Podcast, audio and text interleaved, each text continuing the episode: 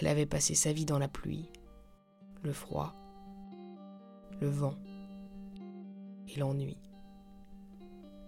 Un jour, elle gagna un voyage tout frais payé aux Caraïbes.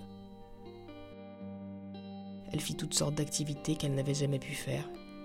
Kayak, plongée, randonnée, tir à l'arc. Elle n'eut pas une minute de libre. Ce fut la pire semaine de toute sa vie.